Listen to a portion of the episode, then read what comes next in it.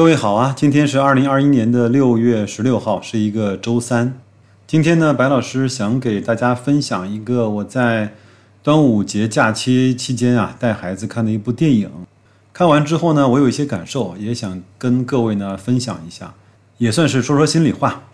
它这个呢是一部国产的电影，是郑恺编剧加上他主演的，叫《超越》啊。按说呢，这是一部典型的励志片，也没什么好说的。也希望呢，给孩子们带来一点正能量。看完之后啊，其实讲心里话，我自己呢还是有不少的感受的。这部电影的投入呢并不算大，也没有什么特技啊什么的。但是呢，我从头到尾还是很认真的跟孩子一起把它给看完了。想起来了，另外一部邓超呢在一两年前拍的一部叫。银河补习班的电影其实拍的也不错啊。这样呢，呃，这期节目呢，我就尽量不剧透，我把大致的故事梗概用几句话来交代一下。剧情其实很简单，郑恺呀演了一个短跑的明星，叫郝超越，他的天资啊特别好，又用心刻苦的训练，很快呢就达到了一个非常巅峰的状态。但是呢，在他最鼎盛的时期啊，他选择了退役。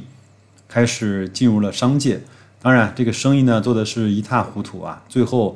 也是穷困潦倒。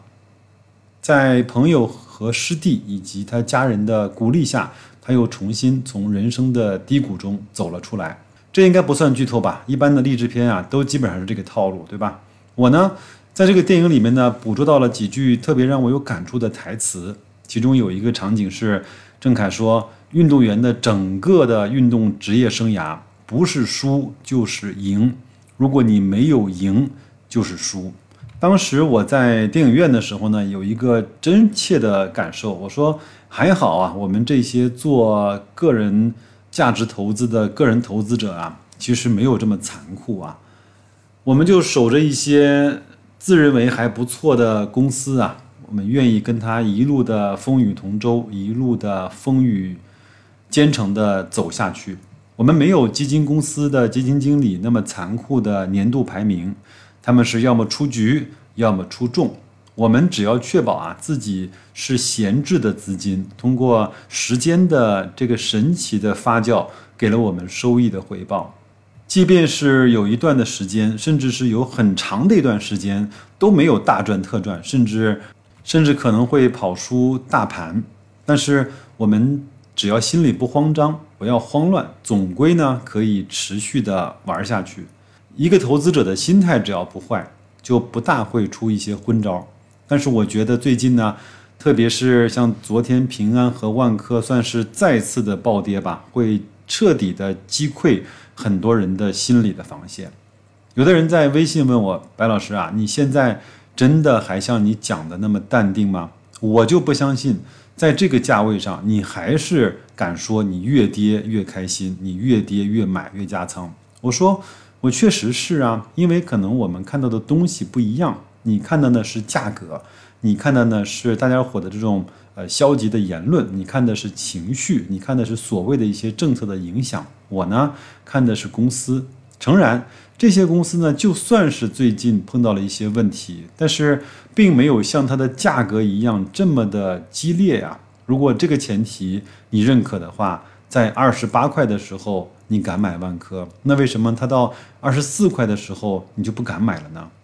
就像你去逛超市，一瓶洗衣液本来卖四十块，现在呢你卖三十块。在你确定了它是正品，而且没有保质期的问题之后，你为什么不敢再多买一瓶呢？很多人非但不敢买，而且还在不断的去设想它会不会跌到二十块，还要不断的去抱怨和去后悔，为什么我要在当时的四十块去买它呢？这是我的第一个感受啊。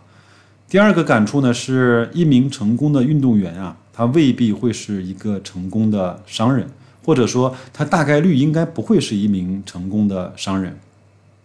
电影里面的郝超越呢，在经商之路上可谓荆棘不断，控制不好质量，控制不好成本，也把握不住那些销售的渠道，对很多该注意的细节啊，总是拍胸脯、拍脑袋和拍大腿。想想看，当年的李宁啊，也是在健力宝李经纬的大力的扶持下，才慢慢的走上了一个属于自己的发展的道路。说起来很巧啊，在我小的时候呢，我妈妈呢带我出去到广东那边拜访一个亲戚，我一个亲戚呢正好就是在广东的三水，三水呢有两大知名企业，一个就是健力宝，一个就是李宁。他们的工厂呢，我当时非常小的时候就去参观过，当年给我的印象还是非常深的。那我回来之后呢，又去找了一些无论是健力宝还是李宁的一些资料和书来去看，对这两家企业也算是有所耳闻，也算是比较熟悉吧。到现在，我还是如果到了一些城市，那个城市有健力宝卖的话，嗯，我大概率也会买上一罐去尝一尝当时儿时的味道啊。就连现在如日中天的李宁，其实在当年也碰到了非常大的问题，无论是它的客户群落的画像，以及产品质量和它的设计，包括它的销售渠道和它的 logo，其实都碰到了巨大的问题。一直呢，在在大概两三年前赶上了这一波的这种国潮风，李宁呢又再一次成为了他年轻人的喜爱，也才算是慢慢的走出了尴尬的境地。其实啊，很多运动员呢，退役之后都想要去做一些商业的事情，包括邓亚萍、呃滑冰的叶乔波以及呃其他的一些运动员。但是成功的人真的是非常凤毛麟角。这个呢，其实让我想到了，我们一定要知道自己呢在投资上根本谈不到专业，所以你就不要去梦想来去取得那个超额的、高过市场回报很多的那个回报。也不要去妄想自己能够抓住市场的那些一个又一个的热点。如果一个人啊总是想，如果我当时在五百块买了茅台该有多好。如果你呢总是会想，如果当时我在五百块买了茅台，再上一倍的杠杆，我现在不就所谓实现了我的财务自由吗？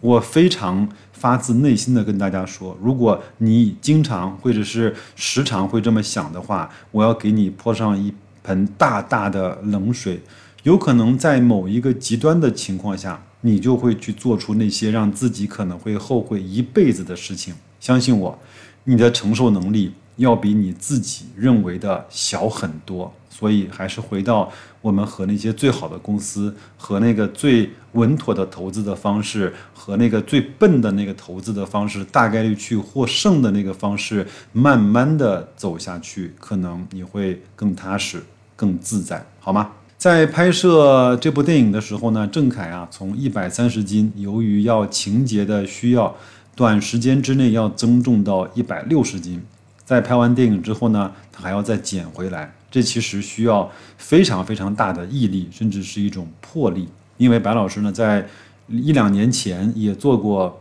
这种体重的管理。我呢，在半年多的时间内啊，把我的体重降低了大概十公斤左右，所以我知道其中的滋味和个中的辛酸，所以对郑恺呢，对这部电影我也是有一点点的尊敬和共鸣吧。那就把这部电影和我的一些小小的感受当成唠家常的方式送给大家，也希望。在最近啊，无论呃三傻还是你所持有的那些标的碰到了什么样的问题，我们不要去首先去投入到外面那个喧嚣的人潮涌动中，我们把自己拉回到自己的书房，看一看这个公司它到底在一个什么样的行业，在一个什么样的阶段，有一个什么样的业绩，它有一个什么样的管理层，它有一个什么样的企业文化，它有一个什么样的收益和。对未来的这种布局，在你心中这样的布局是不是靠谱的？如果是靠谱的话，把你的信任从你的最心底的深处拿出来多一点，给到他，也给到你自己，